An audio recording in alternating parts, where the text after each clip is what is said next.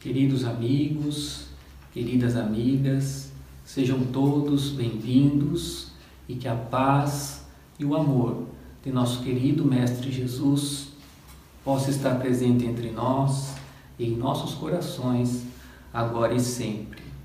É com muita alegria que damos continuidade ao nosso trabalho das palestras virtuais aqui no Centro Espírita Apóstolos do Bem, na cidade de Indaiatuba, estado de São Paulo. Meu nome é Emerson Cláudio Batista e faço parte da diretoria da casa.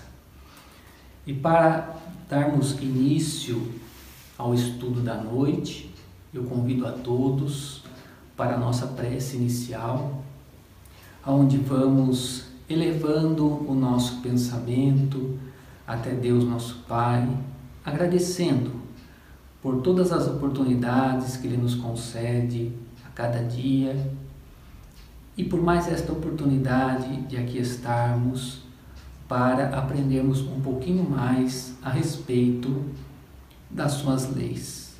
Que Jesus nos abençoe e nos envolva na Sua paz e também toda a espiritualidade amiga que nos acompanha que nos assiste a todas as atividades e trabalhos desta casa, que possamos receber essas vibrações benéficas da espiritualidade a nos envolver, trazendo-nos conforto, a coragem, o esclarecimento e a inspiração para os estudos da de hoje. Assim, unidos num só pensamento, para darmos início, vamos dizendo: Pai nosso que estais nos céus, santificado seja o vosso nome, venha a nós o vosso reino, e seja feita a vossa vontade, assim na terra como nos céus. O pão nosso de cada dia dá-nos hoje sempre, Senhor. Perdoai as nossas dívidas assim como nós perdoamos aos nossos devedores. E não nos deixe cairmos em tentações, mas livrai-nos de todo o mal, que assim seja. E o tema da noite de hoje, dessa noite, é Morte é vida. E nós buscamos consultar várias bibliografias, porque esse tema é um tema bastante amplo.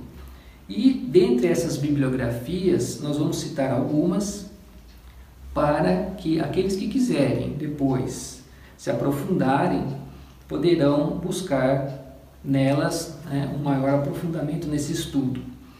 E então nós vamos, nós consultamos os livros Conflitos Existenciais, do Espírito de Joana de Ângeles, psicografia de Divaldo Franco, pela editora Leal, os livros Ave Cristo e Justiça Divina, pelo Espírito de Emmanuel, psicografia de Chico Xavier, o Evangelho segundo o Espiritismo e o Livro dos Espíritos de Allan Kardec, os livros Depois da Morte de Leon Denis, A Morte e seus Mistérios de Camille Flammarion, Fenômenos Psíquicos no Momento da Morte, de Ernesto Bozano, e Espiritismo, uma visão panorâmica de Wilson Chersky, da editora O Clarim, e os outros da editora da Federação Espírita Brasileira. Assim então, nós vamos ver que quando nós falamos do tema morte, Muitas pessoas às vezes nem querem saber, nem querem ouvir a respeito, se amedrontam, não querem pensar muito nesse assunto, nesse tema. Porém, é um grande engano que nós cometemos, porque a morte ela faz parte do processo natural da nossa vida. E o espírito de Joana de Ângeles, então, ela nos fala que a fatalidade biológica ela estabelece que tudo quanto nasce morre. Então esse processo de desenvolvimento celular nas suas contínuas transformações vai alcançar um momento no qual ele vai cessar, dando então início a uma outra ordem de fenômenos transformadores. E nós vamos encontrar então no livro dos Espíritos, no capítulo 10, que fala sobre a lei da liberdade, no item que nos fala a respeito da fatalidade, na questão 853, Kardec perguntando aos benfeitores espirituais: Algumas pessoas só escapam de um perigo mortal para cair em um outro. Parece que elas não poderiam escapar à morte. Não há uma fatalidade nisso? Vejam que Joana de Anjos nos fala da fatalidade biológica. E os espíritos respondem então à questão de Kardec, dizendo: nada é fatal no verdadeiro sentido da palavra, senão o instante da morte. Quando esse momento chega, seja por um meio ou seja por outro, vós não podeis livrar-se dele. E complementando então esse pensamento, na questão 853A, nós vamos ver Kardec perguntando: assim, seja qual for o risco que nos ameace, não morreremos então se a hora não tiver chegado? Ele pergunta aos espíritos. E eles respondem: não, não perecerás, não morrerás. E tem milhares de exemplos a respeito disso. E nós, inclusive, exemplos particulares. Né? Muitas vezes a gente acaba se desviando de um caminho, aonde depois sabemos que aconteceu um acidente. Quantas pessoas que muitas vezes vão é, tem um voo marcado e acabam não pegando aquele voo de última hora e muitas vezes acontece um acidente porque não chegou o momento daquela pessoa. E então ele diz: Porém, quando chegar a hora da tua partida, nada pode livrar-te dela. E mais, Deus sabe com antecedência por qual tipo de morte partirás deste mundo, e muitas vezes o teu espírito também o sabe pois isso lhe foi revelado quando fez a escolha desta ou daquela existência. E complementando esse pensamento na questão 859, no final da resposta que os Espíritos dão, eles dizem assim: na verdade, a fatalidade ela reside apenas no momento em que deveis aparecer ou seja, no momento da nossa reencarnação, e quando devemos desaparecer da Terra, ou seja, no momento da nossa desencarnação. E Joana então nos fala que é inevitável a desorganização dos tecidos fisiológicos em face da nossa transitoriedade, né, de que eles se constituem.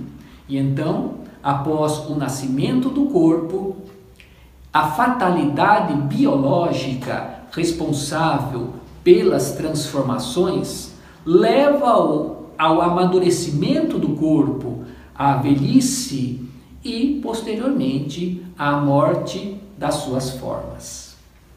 O que ocorre na atualidade, infelizmente, é a postura materialista sendo essa postura o estado íntimo que estabelece a rotina mental da esmagadora maioria das mentes das pessoas no plano físico, porque elas vão focar apenas os interesses humanos, os interesses imediatistas, os prazeres imediatos, o materialismo, exclusivamente naqueles que ferem os nossos cinco sentidos.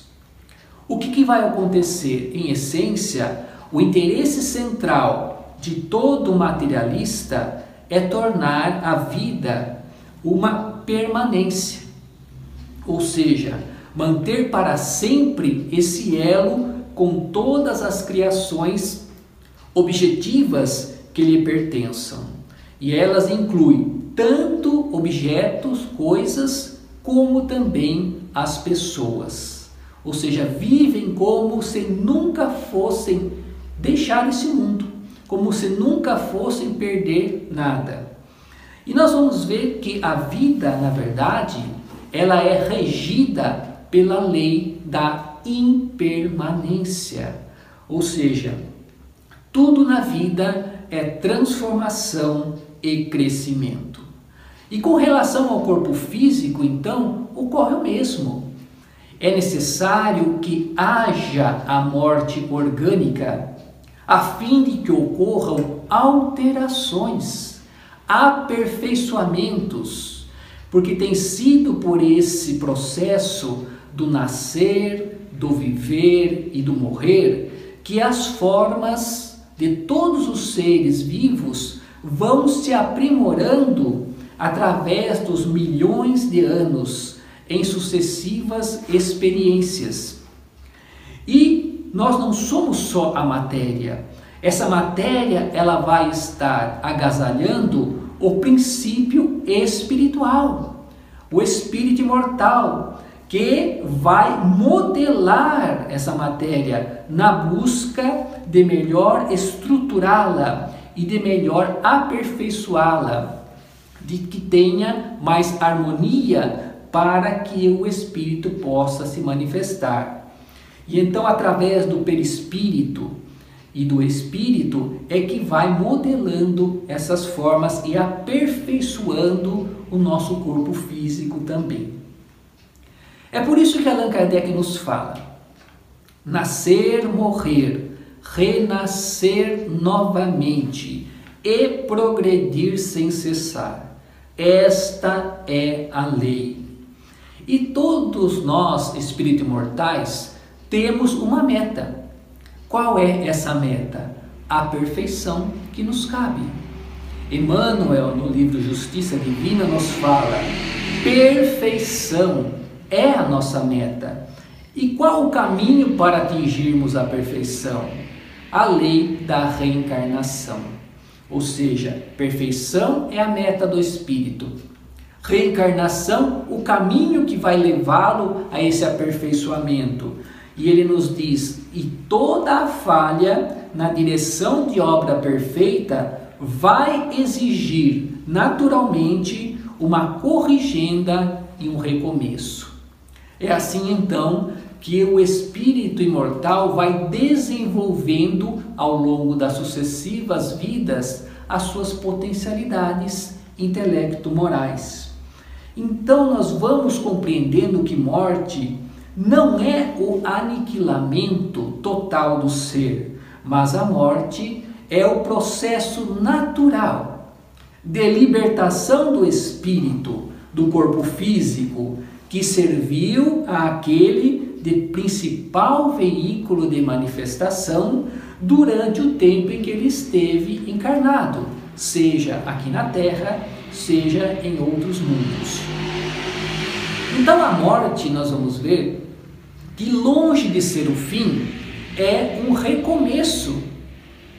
E a despeito do natural sentimento de pesar pela ausência, que é absolutamente natural e normal, que nós sintamos saudades do ente querido que partiu, é natural que nós venhamos derramar lágrimas pela saudade, pelas lembranças, porém nós temos que observar que em vez de desesperarmos diante da perda de um ente querido, devemos aceitar o fato com tranquilidade porque a vida não cessa.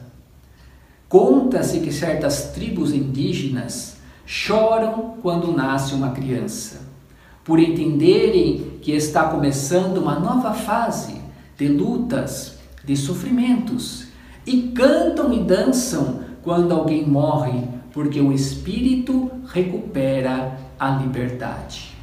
E é bem isso que os espíritos nos relatam através da mediunidade, através das mensagens que eles nos trazem, através dos livros psicografados.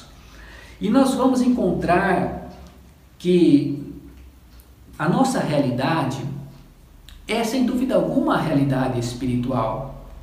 Na Folha Espírita do ano de 1994, o Dr. Hernani Guimarães Andrade, ele nos fala que existem muitas linhas de pesquisa da comprovação desse eu imaterial, ou seja, do espírito, do perispírito. E dentro dessas linhas ele cita as experiências fora do corpo, as experiências no momento de morrer, as experiências de quase morte, as pesquisas no campo da reencarnação, as pesquisas no campo da transcomunicação instrumental. Mas nós vamos também encontrar nos fenômenos mediúnicos paranormais de várias ordens também essa comprovação através da materialização dos espíritos, através das psicografias, quando nós pegamos o Francisco Cândido Xavier nas suas mensagens consoladoras, que vai nos apresentar detalhes, que muitas vezes o Espírito vai apresentar detalhes que eram desconhecidos até mesmo pela própria família, numa caligrafia idêntica, numa assinatura idêntica. Então as provas são muitas da imortalidade, da sobrevivência do espírito. Mas Joana de Ângeles nos fala: mas o que é mais importante nesse processo todo? nesse aprendizado. O importante dessa forma, ela nos diz, durante a existência física, não é a durabilidade em que o nosso corpo vai se estruturar, se ele vai durar 50, 80, 100 anos, 20, não importa. Mas o que é mais importante para nós? A maneira de como nós vamos viver, como é vivida a vida em profundidade. Mediante, ela nos fala, a conscientização de cada momento. Porque nós temos um objetivo, a vida tem um objetivo e nós devemos aproveitar as bênçãos da vida. Porque a nossa condição de além-túmulo vai depender muito de como nós vivemos enquanto domiciliados na matéria. Então, companheiros, é erro dizer-se que perdeu-se alguém porque abandonou a vida física. Ninguém se perde ou perde alguém desde que realmente o ame. Há apenas uma separação temporária e mesmo assim, muitas vezes, só em termos de matéria, que vai impor barreiras muitas vezes mais difíceis de serem vencidas para que se estabeleçam então esses contatos. Porém, aqueles que se amam em vida continuarão fazendo na dimensão espiritual. Diante de tudo isso, e todo esse aprendizado que a espiritualidade nos traz, é dever nosso educarmos adequadamente as crianças a respeito da morte. Esses espíritos que estão iniciando a sua jornada reencarnatória e ensinar a elas que o berço não é o início da vida, mas sim a porta de entrada do espírito no mundo físico, através da lei da reencarnação. E que o túmulo não é o fim da vida, mas a porta de saída do espírito do plano físico para o plano espiritual. A partir daí, então, nós vamos encarar a morte sem esse temor, sem manifestações de desequilíbrio, sem criarmos cenários de tristezas irremediáveis, de histerias, de ritualismos. Não vamos praguejar contra Deus, mas sim vamos adotar outra postura pela certeza da imortalidade da alma, utilizando-nos do recurso da prece, da prece sincera em favor daquele que partiu e daqueles que ficaram, estabelecendo um sentimento de calma, de gratidão por tudo aquilo que está registrado na memória do espírito que partiu para o plano espiritual.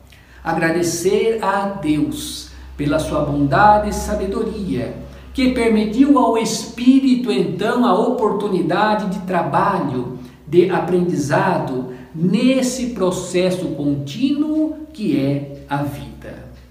No Evangelho segundo o Espiritismo, no capítulo 23, item 8, nós vamos encontrar a seguinte orientação dos benfeitores. A vida espiritual é, com efeito, a verdadeira vida, é a vida normal do espírito, sendo-lhe transitória e passageira a existência terrestre, espécie de morte, se comparada ao esplendor e à atividade da outra. O corpo não passa de simples vestimenta grosseira que temporariamente vai cobrir o espírito verdadeiro grilhão, crio que o prende à gleba terrena, da qual ele se sente feliz em se libertar-se. E Emmanuel, no livro Justiça Divina, ele nos traz uma mensagem maravilhosa que se intitula Viverás para sempre. E ele diz assim: persiste na reta consciência e faze o teu melhor. Porque dos planos superiores, os amigos que te antecederam na pátria espiritual acompanham-te os triunfos que são ignorados pelo homem. Ou seja, eles vão ver as nossas mais secretas conquistas, principalmente no campo íntimo. E ele continua dizendo: abençoam-nos o suor da paciência nas lutas necessárias. Encorajam-nos na causa do amor puro, sustentam-nos as energias para que as nossas esperanças não desfaleçam. Comungam-nos as alegrias, mas também as dores, ensinando-nos a semear a felicidade nos outros para que possamos então recolher a felicidade maior. Se tropeçamos, eles estendem os braços. Se choramos, enxugam as nossas lágrimas. Sobretudo, esses nossos irmãos esperam-nos confiantes quando terminar a nossa tarefa, para que possamos nos abraçarmos novamente afetuosos, com a alegria de quem recebe um companheiro querido que volta ao lar. E então ele completa dizendo: persevera no bem, sabendo que viverás para sempre. E se te sentires sozinho na fé em algum momento, lembra-te de Jesus. Porque um dia ele esteve também abandonado e crucificado no alto de uma colina. E de lá ele contemplava então os amigos desertores, os algozes gratuitos, os beneficiários ingratos e os adversários inconscientes. Diante dessa cena, então, na conceituação humana estava plenamente sozinho o Mestre. Porém, nos fala Emmanuel, contudo, ele estava com Deus e Deus estava com ele. E nessa parceria, então, eles formavam a maioria ante aquela multidão desvairada. Assim, então, queridos companheiros espíritas, Nesse momento difícil de transição, de lutas, dê testemunho, não temamos a morte. Vamos ao trabalho, buscando, sem dúvida alguma, todas as normas que venham nos proteger diante das dificuldades que encontramos no momento. Mas não podemos cruzar os braços, porque tudo é vida. A verdadeira é a vida espiritual, antes e depois desta passagem. E busquemos relembrar os cristãos primitivos, os primeiros cristãos, que Emmanuel nos narra no livro Ave Cristo, que partiam para o circo romano, para os anfiteatros, para o Coliseu, com uma fé inquebrantável, com a certeza da imortalidade da alma, e seguiam então cantando e orando. E narra-nos Emmanuel que por cima do corpo negro do anfiteatro desafiando-lhe as trevas. Diante daquele cenário grosseiro, nós vamos ver, nos fala Emmanuel, que ali estavam presentes centenas de almas radiantes, para receber aquelas almas corajosas que sabiam que a morte não existe. E essas centenas de almas radiantes seguravam um lirial estandarte em que brilhava a saudação tocante e sublime, que dizia: Ave Cristo, os que vão viver para sempre te glorificam e saúdam. E então, companheiros, nós, espíritas, não podemos temer a morte e devemos buscar, através de todas as formas, buscar fazer o melhor que pudermos, buscarmos, como trabalhadores da última hora, realizar o melhor de nós, porque muitas vezes nós estamos tendo uma das últimas oportunidades diante desses séculos e séculos aonde renunciamos né, o chamamento do Cristo. E então é importante que nesse momento em que estamos atravessando, possamos refletir sobre tudo o que está acontecendo para que possamos redirecionar a nossa vida, redirecionar os nossos passos para que possamos aproveitar bastante o tempo que ainda nos resta aqui na Terra. Que assim seja.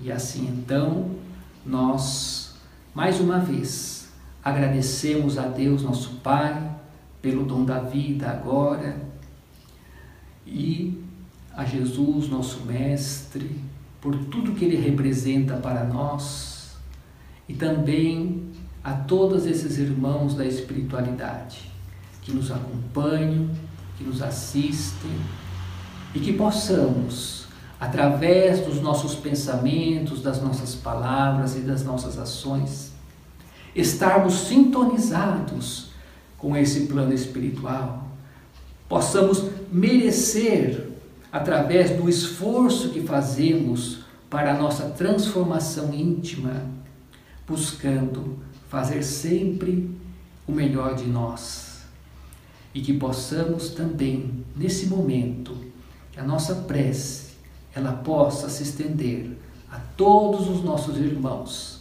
encarnados e desencarnados, que se encontram necessitados em todas as partes do nosso planeta Terra, essa escola abençoada em que nos encontramos em processo de aprendizado e evolução.